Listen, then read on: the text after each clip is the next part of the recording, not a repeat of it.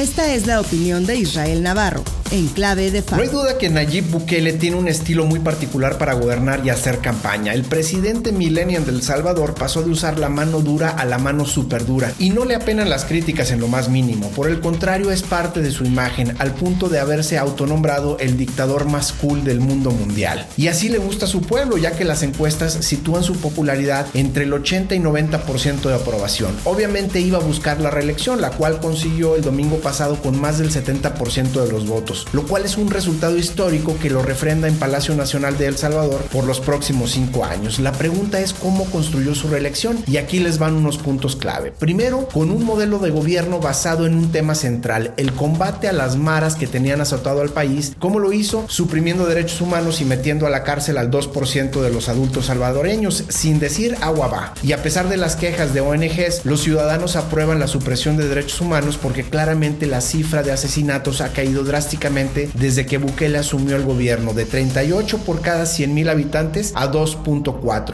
Lo segundo es que con esa aprobación Bukele ha ido suprimiendo contrapesos. Por ejemplo, redujo el número de diputados y pasó una iniciativa para que las nuevas curules sean asignadas de acuerdo al método de Hunt, que favorece a los partidos mayoritarios, o sea, el suyo. Redujo también los magistrados del Tribunal Supremo de Justicia, que son quienes finalmente lo habilitaron para contender en esta elección después de hacer una interpretación a modo de la Constitución. Y tercero, Bukele ha pugnado por internacionalizar a El Salvador con algunos aciertos como el impulso del turismo, la organización de certámenes y competencias deportivas y el impulso a la conectividad aérea, pero también con desaciertos como perder el 37% de la inversión que metió en Bitcoin con tal de hacerla una moneda corriente, epic fail. Haya sido como haya sido, el pueblo salvadoreño está contento con los modos dictatoriales del presidente porque se vive un cambio sustancial y la oposición no tiene una oferta mejor, por eso está desdibujada. Yo soy Israel Navarro y les recuerdo mi Twitter arroba Navarro Israel. Nos escuchamos a la próxima.